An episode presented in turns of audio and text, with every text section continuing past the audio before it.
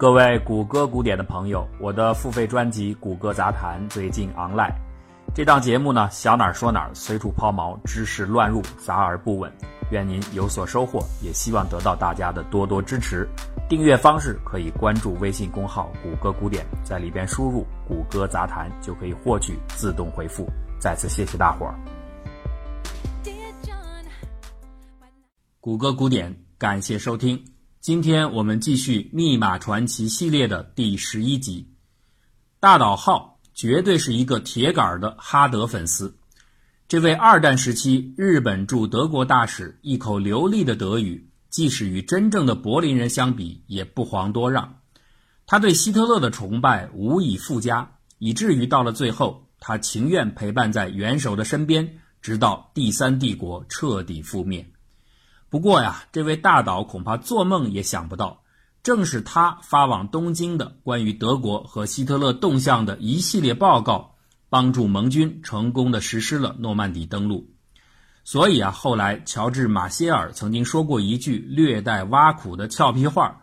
他是我们了解希特勒在欧洲意图的主要信息基础。”不过呢，也或许正是因为这种无意当中立下的大功。大岛在战后审判没有多久，关了几年就被假释了。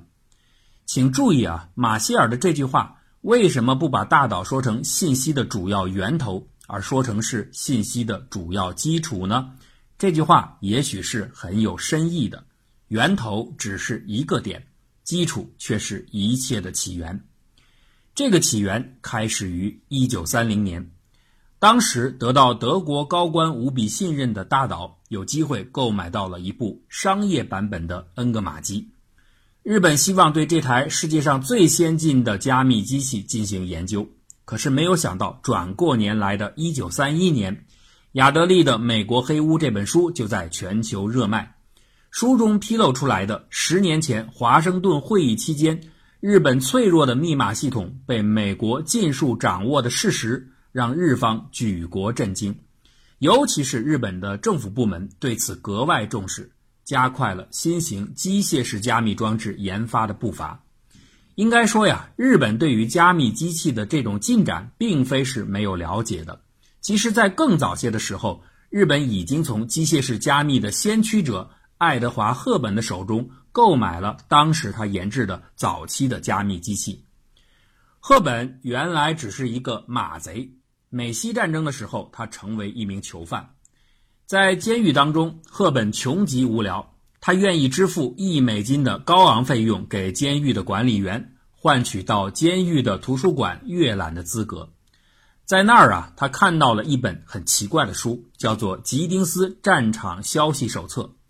这是一本非常轻薄小巧的口袋图书，除去它坚实的绿色封皮之外，里面只有薄薄的十几页纸。在书的硬封皮的内侧是一组说明文字和一个纸质转盘，这个转盘能够起到查找密码的作用。书的内页是用来填写消息正文的。当你想好了明文词汇之后，就用上面的纸质转盘旋转移位，查找到对应的密文字母。密文填写在书页的密文区，它的背后有几层薄薄的碳复写纸。可以直接生成出消息的备份，撕下来就可以传递出去。在美西战争的战场上，使用该书的人员只要相互之间约定好密钥的设置，那拿着这本小册子在手，就可以快速的实现战场上的加密通讯。而如果你手中没有密钥的话，即使手里有这本书，也没有任何的用处。所以，这样的书并不怕丢失或者毁损。这本由康涅狄格州国民警卫队情报办公室的霍华德·吉丁斯发明的小书，让赫本爱不释手。从此啊，他一发不可收拾，完全投入到了对转轮式密码的研究当中。一九一二年，他的公司开张运营，开始研制第一部加密机器。这种机器的外形和打字机一般无二，键盘的布置也完全相同。只不过里面有一个单转轮的密码盘，可以通过转盘的旋转实现明文按键和密文字母之间的错配。这个布局啊，影响到了后面几乎所有的加密机器，也包括稍晚出现的大名鼎鼎的恩格玛机。一九二一年，赫本的机器配置已经增加到了五个转轮，但是它的保密性能并不像他自己宣称的一样是不可破解的。海军的阿格内斯·梅尔女士很快就写出了赫本给出的用来挑战破译人员的那些示例代码。正当赫本想通过高薪雇佣梅尔，并且再次改进机器的配置以增强它的安全性能的时候，陆军部门的弗里德曼。经过长时间的对赫本这台机器的研究，宣称他们已经系统性的掌握了此类机器的加密原理。这个声明等于彻底断送了赫本机器的商业前途。原本赫本大举的引进投资，制造出了许多机器，就是希望军方能够批量的购买。结果呢？军队只是在购买了极少数量之后，就开始转而自行改进和大量的建造这种升级后的机器 ECM 一型、二型和三型，把赫本这个发明家晾在了一边。这引起了一场旷日持久的知识产权纠纷。这个官司一直打到赫本本人去世之后才算尘埃落定。不过呀，在客观上，赫本还是为美国的情报做出了贡献。因为啊，弗里德曼团队这次破解机器密码的练习，为后来他们攻破日本紫色密码积累了宝贵的经验。许多破解密码所需的数学技巧，就是在这个时候萌生出来的。也许是为了赶时间，三十年代初的日本政府首先选择了虽然不够安全，但相对简单的赫本密码机为模板，制造出了自己的加密机器。一九三五年。这些机器陆续交由日本外务省使用，这就是所谓的 A 型打字机。美方的密码分析人员呢，则按照美军的习惯，用一种颜色将它命名为“红色密码 ”（Red Cipher）。请注意啊，不要把这里的红色密码 （Red Cipher） 和另一种也是美军命名的、由日方使用的红色编码 （Red Code） 相混淆。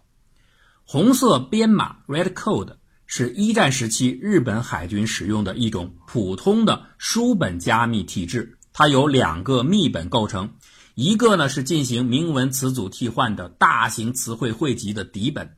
另一个呢是对加密之后的文本内容再进行二次干扰的加法乱数本。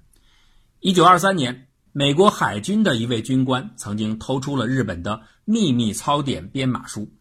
这个关键的情报资料被送到了破译部门，并且归类在最重要级别的红色文件夹内。从此，这样的编码就被称为“红色编码”。三年之后，阿格内斯·德里斯科等人已经可以破译红色编码的加法乱数本。那再配合这个编码它基本不变的底本，红色编码等于基本上被掌握了。与之相对应的红色密码 （Red Cipher） 则不同。它是仿制赫本机器的一种机械轮盘式密码，也是美军正式用颜色编列的日军密码序列之一。这种密码机的内部只有一个转轮，这对于弗里德曼这样的高手来说，破解并不算很费事儿。所以啊，在一九三六年之后，日本外交系统使用的红色密码，对美军来说已经变成了无色透明的。可是，当时间进入到一九三九年二月，美军的情报人员突然发现，在他们监控的日本外务省电报当中，突然出现了一种暂时无法理解的全新密码。他们甚至一时搞不清楚这套密码的背后究竟是一种什么体系，是新的机器密码呢，还是其他传统加密方式的升级或者组合和改进？唯一能够很快确定下来的就是这套密码极其厉害，各种分析线索和规则似乎一下子全都隐藏了起来，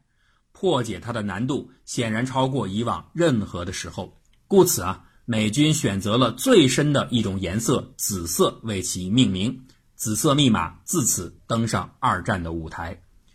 生成紫色密码的是一种新的 B 型打字机。而创造这个 B 型打字机的三位主要工程师分别是田边一雄、山本正治和铃木惠吉。这些工程技术人员在大岛购进的恩格玛机的基础上改进和升级，终于在1937年开发出了 B 型打字机。那自然，它的保密性能就远远的优于以赫本为原型的 A 型打字机。1937年这一年是天皇皇座延续的第两千五百九十七年，所以日本人把这种机器尊称为九七式字母排序打字机。简称九七式打字机。九七式打字机相较于恩格玛机来说，原理基本相同，但有一个关键的差别，那就是在铃木惠吉的建议下，恩格玛机的机械转轮被电气化的步进机构所取代，也就是一组不同步长的前进驱动器的组合。这个变化是为了贯彻日方工程师电气化和自动化恩格玛机的这个总体设计思路。但是这个结果却造成了九七式打字机的字母替换表的规律更加的不规则，因为齿轮和齿轮之间的准确的对合关系现在被更加随机的步长组合所取代。经过一番改造之后，完全电气化的子密机器已经不再像恩格玛机一样是通过亮灯的方式来提示所键入字母对应的密文字母。而是直接以两台安德伍德打字机的并联实现密文的自动打印输出，也就是说，打字员按下某个字母按键之后，对应的密文已经被打印到了纸上。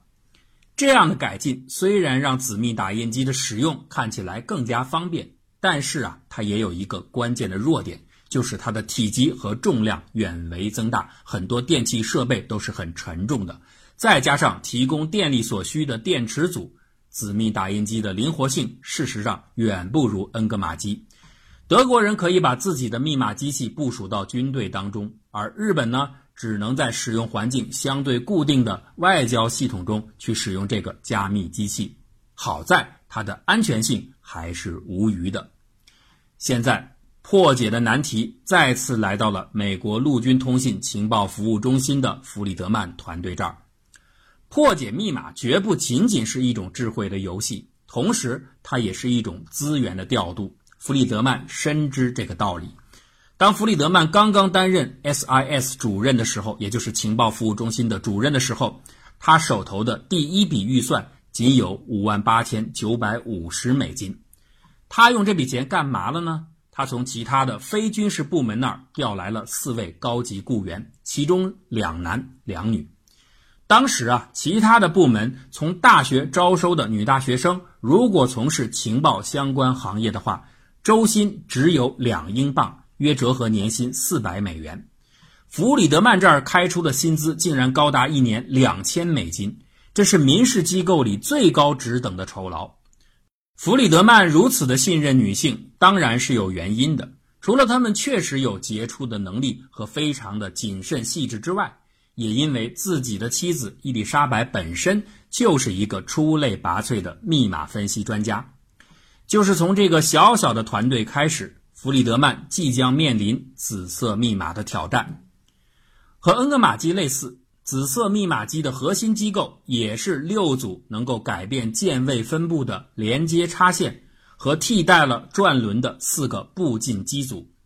每一天。这台机器的使用者只要按照预定的密钥说明，在插孔面板上插入正确的连接线，并且转动四个轮盘到达指定位置，就可以把自己生成的密文序列隐藏在七十万亿个变化组合的序列之中。而没过多久，密钥可能发生改变，那么新的密文又会完全移位到一个根本无法预测的新位置。重新开始这个序列的隐匿过程，这就是说，我们不仅仅要在海洋里捞针，而且这根针还会随时改变位置。